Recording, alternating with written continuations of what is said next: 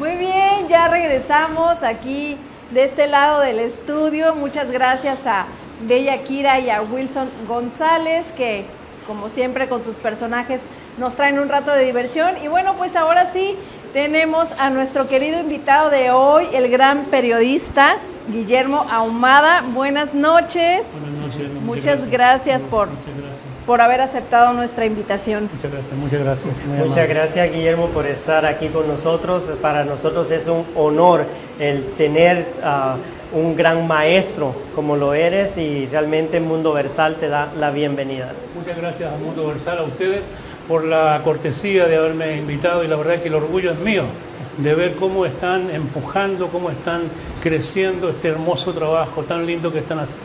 Estoy muy emocionado, estoy un poco afónico, pero aquí estamos eh, cumpliendo con ustedes.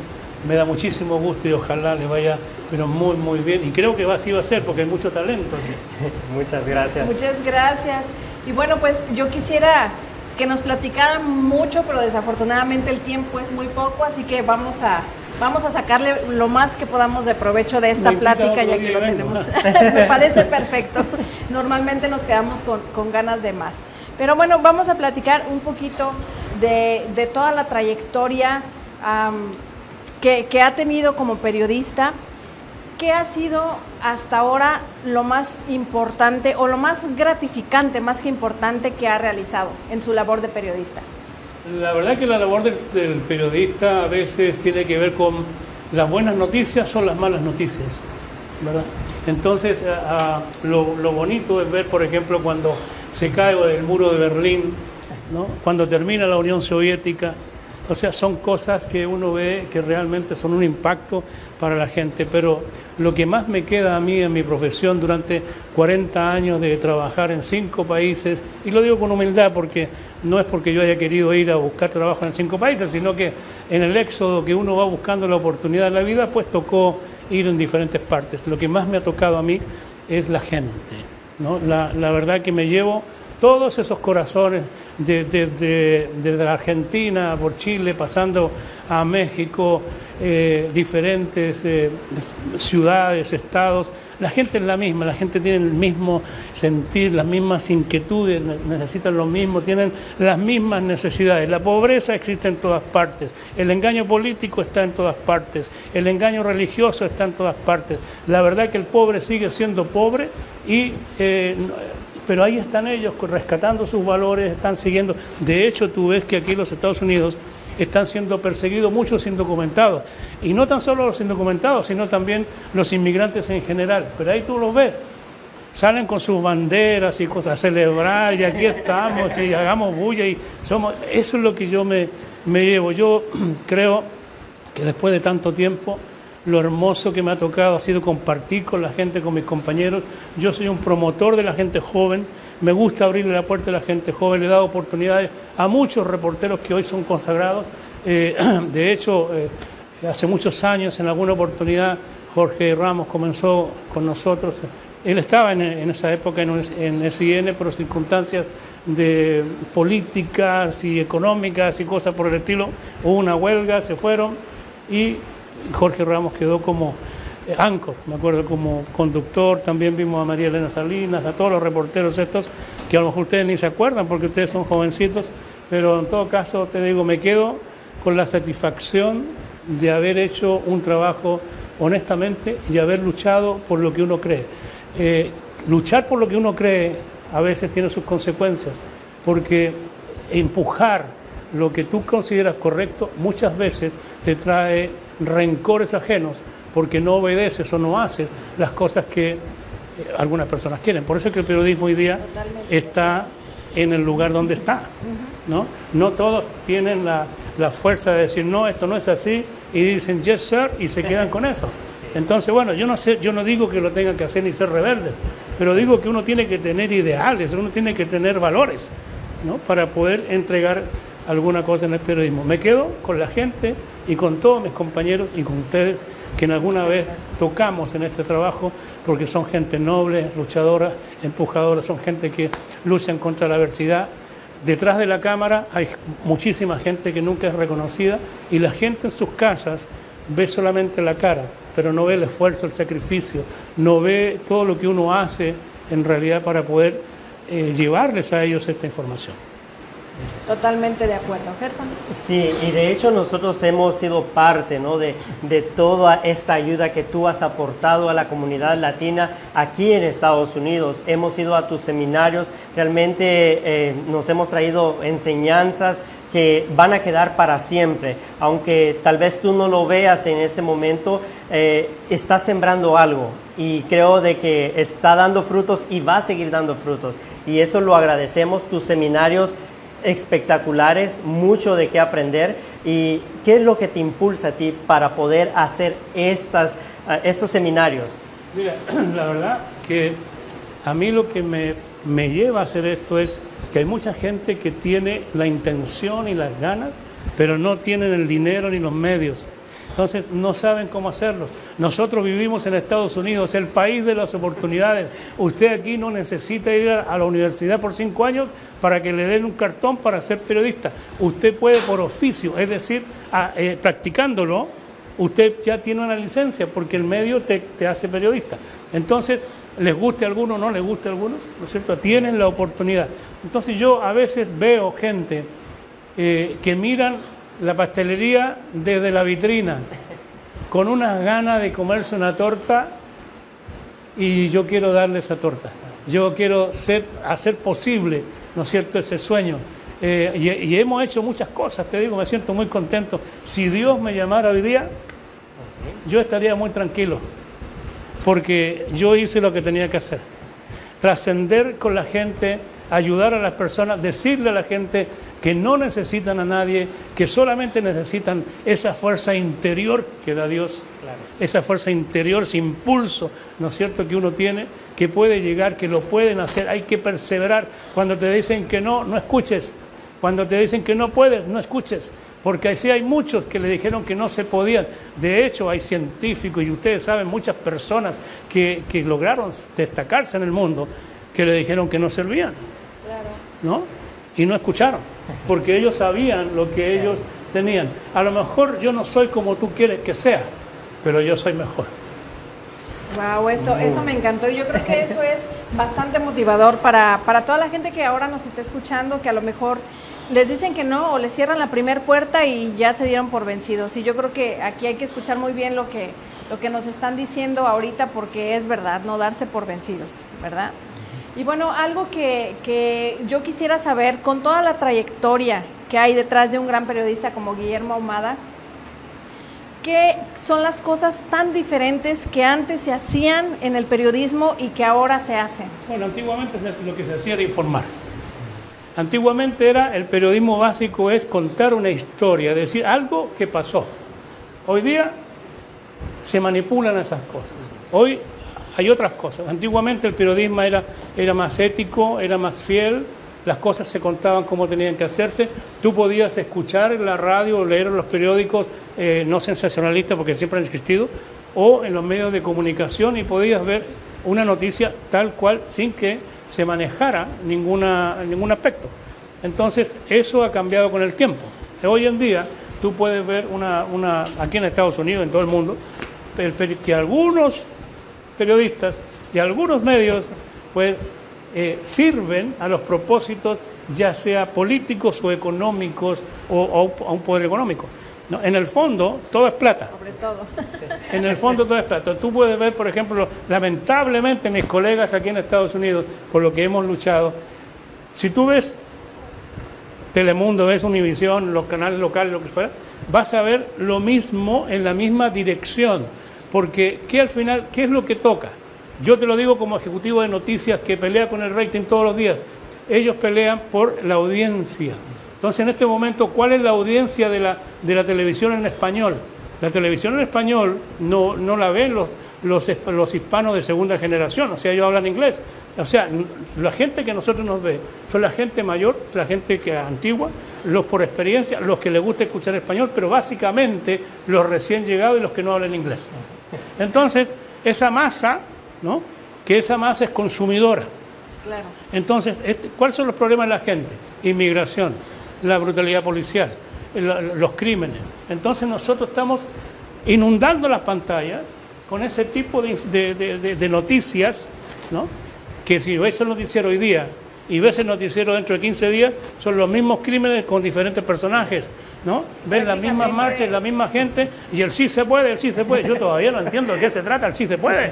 ¿no? Prácticamente ya no son noticias, ¿no? Ahora es más que nada un producto. Ah, Bueno, a mí me, me- me- mis jefes, los que no estaban muy contentos, muchas veces me dijeron que yo estaba muy antiguo con las noticias. Es mentira, yo estoy vigente.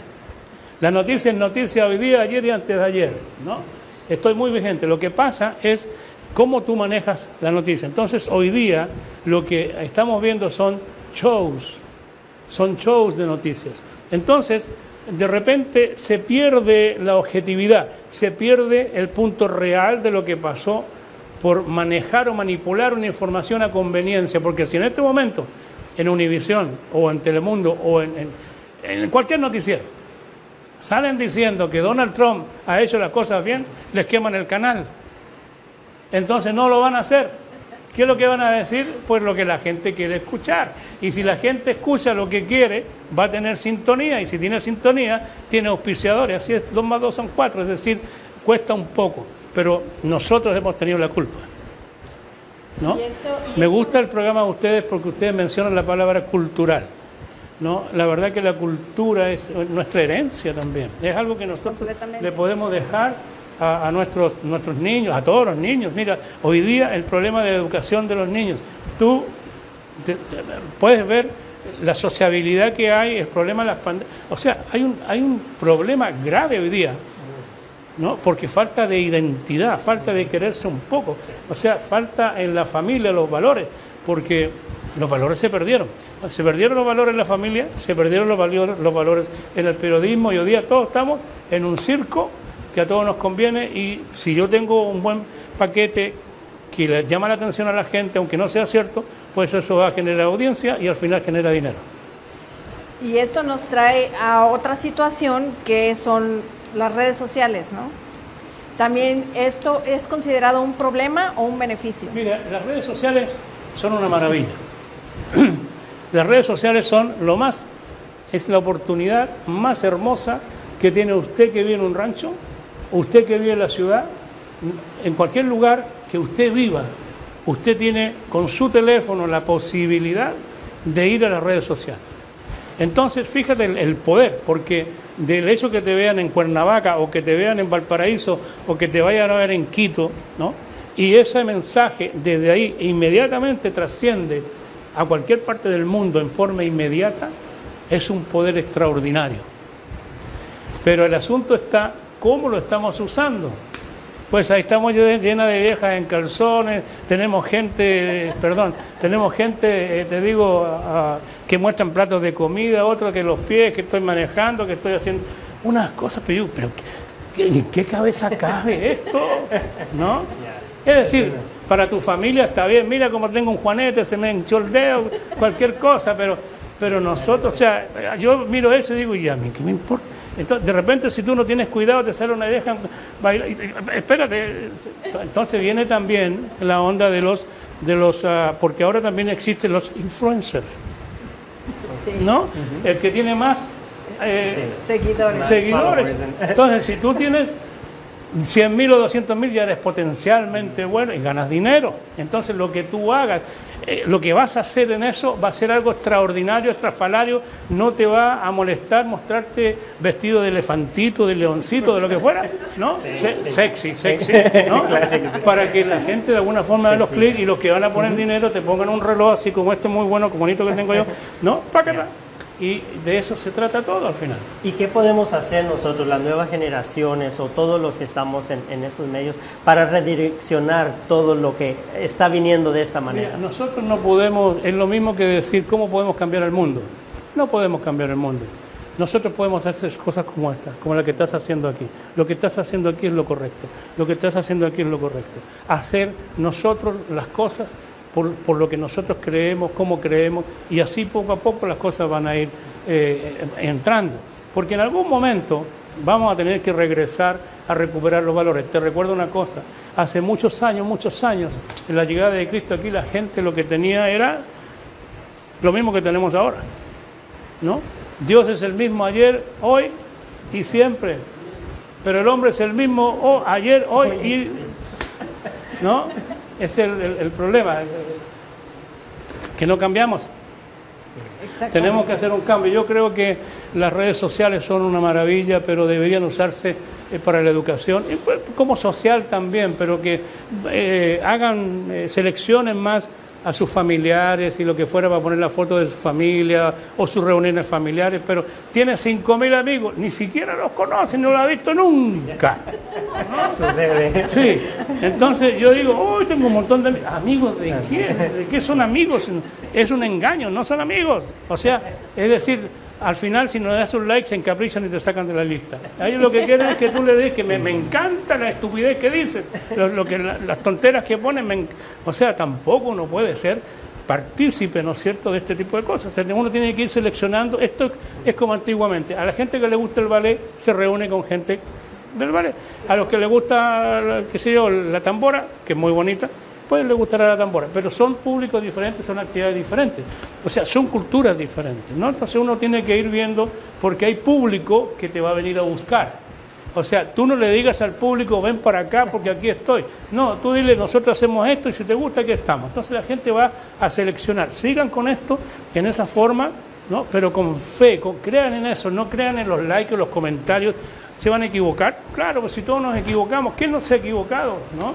Entonces al final se trata de que perseveren, que crezcan, que, le vayan poniendo más, eh, más asunto a esto bonito. La cultura no tiene que ser aburrida, la educación no tiene que ser aburrida, ¿no? Entonces por ahí tiene que, hacerse, pero hay una, detrás de, la cámara hay mucha gente que está esperando escucharte, escucharte y verte, pero que lo que se diga a ellos les quede como que, wow, los voy a ver mañana también, porque me dijeron algo.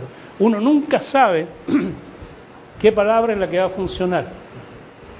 Nunca. El psicólogo, te lo puedo decir, no sabe qué palabra va a funcionar. El consejero no sabe qué palabra es, pero la persona que la escuchó y le activó el motor sí sabe cuál es la palabra. Entonces nadie tiene una varita mágica, nadie tiene la, llave, la piedra filosofal de la... haz lo que quieras, porque incluso para todo tipo de público existe de todo. Hay público para la pornografía, hay público para el otro extremo, para la cultura, hay de todo para todo. Siempre va a existir así. Nada más que nosotros tenemos que, como comunicadores, seguir la línea, empujar hacia donde vamos, no abandonarse, crecer más, tener fe, saber que lo que estás haciendo es correcto, alimentarse más, educarse más, informarse más, para poder trascender con las personas. Bueno, yo quiero platicarles para que se den una idea de la personalidad que tenemos aquí en el estudio. Es que el 8 de diciembre es un día muy especial, ¿verdad que sí? Sí. Porque ese es el día precisamente de, es el día de Guillermo Ahumada. Entonces quisiera que nos platicara un poquito acerca de este día. Yo, yo no sé cómo se dio, la verdad. Yo te digo, yo tengo muchos reconocimientos. Y le agradezco, se los agradezco a todos porque de alguna forma es, mira, nosotros, yo a través de la, del trabajo hemos traído niños del Salvador que se estaban muriendo y lo hemos operado. Eso lo he hecho yo en mis programas. He traído niños de Honduras que, no, que nacieron sin vejiga y le hemos hecho campañas para poder hacerlo. Le hemos dado oportunidad a mucha gente. He, usado las redes para poder eh, trascender con la comunidad a la cual yo realmente estoy comprometido. Lo mío no es Mira, a esta altura lo mío no, es, no, es wiri lo mío es realmente estar con la gente. Entonces así hemos estado con la, con familia indocumentada, tratando de, apoyarlos, de informarlos, de decirles ¿no? todo lo, lo, que pueda existir para ellos, lo bueno y lo malo, para poder eh, eh, que ellos tengan esa información. Entonces de repente, te digo, así como me han llegado reconocimientos del Congreso de Estados Unidos, también del Senado de California, pues en alguna oportunidad, en el 2017, me dieron una sorpresa de, crear el Día de Guillermo Ahumada en la ciudad de Los Ángeles. Y yo no sabía de qué se trataba eso. Digo, ¿y eso qué? ¿Qué onda? ¿No? Y digo, ¿y, qué? Porque realmente nosotros no recibimos ese tipo de, premios, ¿no? Nosotros solamente trabajamos. Entonces, porque yo trabajo detrás de las cámaras y tengo un programita ahí que viene humilde que se llama Frente a Frente, que lo tenía, porque ahora va a poner otro nombre y vamos a salir con otro programa. Y nada más, y, estuvo una ceremonia muy bonita en, en, el concilio, en el Consejo de Los Ángeles, estuvo toda la gente, todo el mundo muy emocionado, muy contento. Eh, estoy yo muy feliz porque tengo dos hijos que están en el ejército y en esa oportunidad pudieron estar conmigo, una, mi hija y, y mi hijo que ahora también está, que sigue en el ejército, y estaban conmigo. Yo eh, estoy muy feliz con eso, muy contento, pero siempre he dicho que todos los reconocimientos son buenos, siempre que a uno no le hagan daño. Decir, uno tiene que recibirlo, muchas gracias, ver que hizo algo y seguir trabajando. Yo creo que los premios a veces, eh, como el poder, uh, tergiversan un poco a las personas. Nosotros no somos más importantes, yo no soy más importante que tú en lo absoluto. Además, yo tengo si alguien tiene que envidiar a alguien, es yo a ti, no tú a mí, porque tienes un camino por delante que recorrer, hacer muchas cosas. Yo voy de salida, ¿no? Bueno, espero en mi casa en la playa, ahí tranquilo, a ver qué, puede hacer, ¿no? Entonces en eso estamos. Bueno, y, hablando de, de ir de salida con toda esta trayectoria, ¿qué usted cree que haría en sus tiempos de inicios con toda la experiencia que ahora sabe? ¿Qué haría diferente?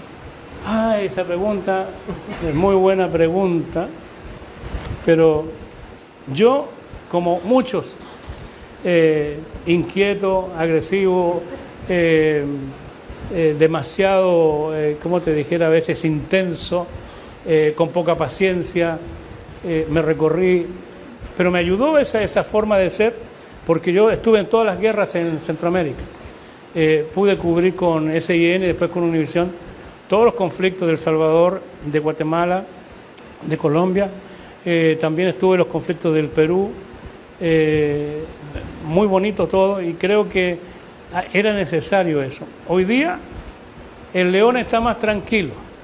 Hoy uno piensa más, medita más. Antes me enojaba muy rápido, hoy no me enojo prácticamente. Pero lo único que te puedo decir que, que aunque el león esté viejo, sigue siendo león como tiene que ser. sí. sí, y yo, yo quisiera saber um, de dónde proviene tu estabilidad, porque realmente hemos visto que esto de los medios, la fama, la publicidad, no te ha afectado porque sigues siendo el mismo hombre humilde, porque quieres ayudar y nos has ayudado a nosotros y estás empujando a las nuevas generaciones. ¿De dónde proviene esa estabilidad? Mira, todo proviene de algo, de la carencia. Yo te digo, tuve una infancia muy difícil. Este, yo fui maltratado a tal punto que a los seis años yo me fui a mi casa. Y a los seis años estuve en una caleta de pescadores donde conocí un boxeador retirado alcohólico, eh, joven, pero para mí en esa época era viejito. Yo tenía seis años y cuando él me ve, me, me adoptó prácticamente y yo le ayudaba a pelar el pescado, a sacar las tripas y eso porque él le temblaba las manos, no podía. Entonces yo, yo le, ayudé a hacerlo con seis años y él me enseñó a, a boxear. Entonces este, yo caminé mucho por las calles, por, te digo, eh, yo pude haber tenido a lo mejor una vida diferente. Eh, a los nueve, a los siete, ocho años, estuve dos años en el Juvenile Hall, en la correccional, este, donde me sirvió mucho haber aprendido a, a defenderme, pero aprendí a valorar todo aquello que uno no tiene. Aprendí a desear las cosas y a poder decir yo, yo por mí puedo.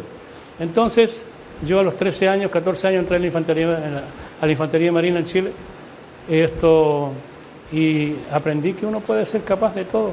Y empecé a empujar gente, me hice instructor, empecé a empujar gente, y desde ahí nació que yo no había tenido posibilidad ni acceso, pero yo iba a luchar para los que como yo no tenían posibilidad ni acceso, pues ayudarlo a que sí, a subirlos donde tenían que estar, porque aquí no es para uno solo, las bendiciones de Dios son para todos iguales, buenos y malos. Así que nosotros lo único que necesitamos es tener esa fuerza, esa seguridad. Yo caminé de la mano de Dios siempre, no me da vergüenza ni lo voy a negar nunca Dios ha sido conmigo una, un algo extraordinario. Yo podía haber sido un delincuente, a lo mejor fui una mala persona, quién sabe, pero traté toda la vida de, de hacer lo mejor posible. Siempre me fue bien. ¿Sabes por qué? Porque yo creí que yo podía hacerlo, que yo era capaz. ¿Y sabes qué? Yo siempre pensé que las puertas estaban abiertas para todos y tú puedes hacer lo que quieras, lo que quieras, lo que te proponga, donde estés y en la situación que estés, Tú puedes salir de ahí hoy día. Solamente necesitas la determinación, querer hacerlo, pensar, traza un plan y hazlo. Llega donde tienes que llegar porque no hay nadie que lo pueda impedir. Solamente tú eres tu límite. De ahí viene la onda de querer sacar y ayudar a la gente, ayudar a las personas. No me gustan las personas que sufren no me gustan los débiles, no me gusta, me gusta ayudar, fortalecerlos, no me gustan las injusticias, ¿no? Y nada, eh, tratar de hacer algo. Como yo sé que la política no va a hacer nada, soy un pastor que no tiene iglesia, soy callejero, eh, ando en la calle, la verdad, y este, soy capellán por lo mismo, porque dijo que la, la religión sin mácula, ¿no es cierto? Es ayudar a los enfermos, los que están en los hospitales, y ya sabemos todo eso, entonces nosotros seamos obedientes porque nosotros nos mandaron, perdón, nos mandaron a hacer cosas, no a ser oidores, sino hacedores. Hagamos cosas. De ahí viene mi estabilidad de querer ayudar a la gente porque es un mandato divino. realmente impresionante y es algo que que nos impulsa a nosotros también ¿no? a seguir adelante. Guillermo Ahumada, ¿en dónde nosotros podemos seguirte? ¿Cómo podemos seguir nosotros la trayectoria tuya y siguiendo aprendiendo? Bueno, ah, si me buscan en Google, ponen Guillermo Ahumada y ahí me encuentran. ¿Verdad? O Ahumada, ¿qué? Ahumada Guillermo. Facebook, whatever. Me, encuentran. Yo soy muy malo para eso, ¿no? Pero me pueden eh, encontrar en Google, me encuentran. Y, si necesitan, pues por este medio que se comuniquen con ustedes, nosotros hacemos consejería, hacemos consejeros, trabajamos la violencia doméstica, ayudamos a las personas a que se hagan instructores de violencia doméstica, instructores de drogas internacionales, para que puedan este, prevenir eh, eh, la, la drogadicción, a los derechos humanos, ayudamos, o sea, todos esos cursos y clases eh, capacitaciones nosotros las hacemos gratis, eh, no porque no nos cuesten, sino porque queremos que venga mucha gente y eh, queremos expandir este movimiento de, hacedores, que es la idea, de, poder llegar a alguien. La drogadicción es terrible, la violencia es terrible, es decir, no para. Ahora, por ejemplo, con esto de la pandemia, no me quiero apartar del tema, más de 34% eh, subió el, el 34% de personas que solicitaron el divorcio, ¿no? porque habían, nunca vivieron juntos, no sabían cómo vivir juntos. Entonces ahora, resulta que ahora sale del baño y lo encuentra, entra al baño y lo encuentra. O sea, y al final, ¿qué hacemos? buenos días, buenas tardes, buenas noches. Y, por un día está bien. Y, y, muchos tuvieron una luna de miel, ¿no? Que les duró una semana. Entonces ya ahora no saben de qué hablar, como ya no se soportan. ¿No? Entonces, esto de aquí, la pandemia por lo menos ha ayudado a que la familia, quiera o no, se dedique más tiempo, se, se, dediquen a conocerse un poco más, a satisfacerse un poco más, a interesarse un poco más del uno por el otro en, una pieza, porque la verdad que eh, no tenemos mucho espacio en nuestras casas, ¿no? Entonces, ahí entre todos viendo cómo aprendemos a vivir de nuevo, pero tiene sus cosas malas, pero también tiene sus cosas buenas. Y sobre todo con esta pandemia también aprender a lo nuevo que nos trae el mundo, ¿no? Ahora todo ya es por Zoom. Nosotros hemos tenido ya invitados por Zoom porque no pueden venir, que también se aprovecha porque están en otros lados. Y muchas de las cosas que ahora se tienen que hacer digitales, ¿no? Que ya no podemos hacer todo lo que hacíamos antes frente a frente. Porque ahora puedes entrevistar al presidente de México en directo, ¿no? ¿Por qué no? Puedes entrevistar, y a lo mejor sí, ¿no? Puedes entrevistar a, personajes y eh, a la distancia y te dan, puedes, una, esto es una maravilla, está empezando. Y como les decía, eh, háganlo. Eh, es cuestión de ustedes. Nada, con el teléfono lo pueden hacer. No necesitan grandes equipos. Nada más háganlo. Ya para despedirnos, quiero leer un mensaje que escribieron. Gisela Morales, que es una mujer que yo admiro mucho porque ella es una mujer luchona, de verdad, una mujer muy, muy admirable y dice, ciertamente algunas personas canalizan fortaleza y estabilidad desde alguna etapa en su vida con carencia y eligen valorar lo que tienen y trabajan para alcanzar lo que necesitan y después ese ah, llegar a ser su propósito. Felicitaciones. Entonces yo quisiera rescatar y también felicitaciones para ella porque ella es una, de, una persona de verdad, así como nos comentaba hace rato, ella no se da por vencida, ella si le cierran una puerta hay otras muchas que se abren. Yo creo que tenemos que tomar ese, ese ejemplo. ¿eh? Muchas personas golpean puertas, pero no se dan cuenta que están adentro. ah, eso me gustó. Entonces hay que tener cuidado. Si tienes toda la orquesta, cierto ¿verdad? Entonces, al final, fíjate, ¿por qué canta el pájaro? ¿Por qué canta el pájaro? El pájaro canta porque es su esencia, porque si no, no sería pájaro. Y mira cómo entrega, todos disfrutamos del, canto del pájaro. Ahora, la esencia tuya, ¿cuál es? ¿Cuál es tu esencia? ¿Cómo, cómo es tu crecimiento? ¿Cómo, ¿Cómo te fortaleces? ¿Cómo crees en ti? ¿De dónde sacas esa fuerza? Es necesario reencontrarla. Hay que buscarse, no es cuestión de caminar con los ojos vendados, hay que saber dónde va, porque hay muchos caminos, ¿verdad? No, hay uno solo. ¿Qué es importante del camino? ¿A dónde te lleva? ¿Dónde te lleva? ¿Y sabes dónde te lleva? A dónde estás tú. Y cuando tú te encuentras, encuentras a Dios. Y cuando se encuentras a Dios y estás tú, está todo solucionado, todo muy bonito. Completamente de acuerdo. Pues ha sido de verdad un verdadero honor para nosotros tenerlo aquí en el estudio. Realmente admiramos todo lo que usted hace, todos los seminarios y toda la labor altruista, porque eso es una labor altruista para toda la gente que nos interesa. Y bueno, yo sí quiero seguir yendo a los seminarios en cuanto se pueda. Yo sí soy fan de eso. Vamos a tratar de a ver, si lo hacemos con el colegio, el, el College, para diplomar gente ya un poquito más, más arriba. Y sí, está bien, pero en todo caso, te digo, nosotros entregamos una materia vigente.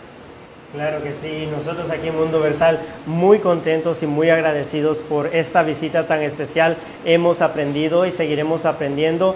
Realmente consideramos que eres un maestro y, pues realmente contentos y, hemos aprendido y tenemos una vida aquí, una historia que nos impulsa nosotros a seguir adelante. A Fernando Mier le damos las gracias por el comentario. Este, y nada, aquí cuando ustedes quieran. Estamos para puestos. Es más, ¿por qué no lanzamos desafío, hacemos un seminario, el primer seminario por esta vía para que mucha gente lo puedan ver y todo, todo se puede, todo es posible. Si, si, el director que está allá atrás dice que sí, pues lo hacemos y llegamos a cualquier lugar y le mandamos el diploma por DHL o lo que fuera.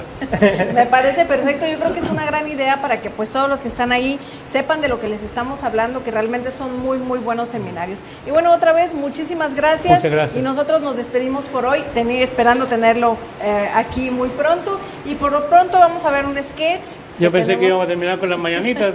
Feliz cumpleaños. A ver si al final me las quieren cantar. Aún falta un poquito, vamos a ver. Vamos a pasar a ver un sketch y después vamos a ver qué más nos tiene Gio preparado.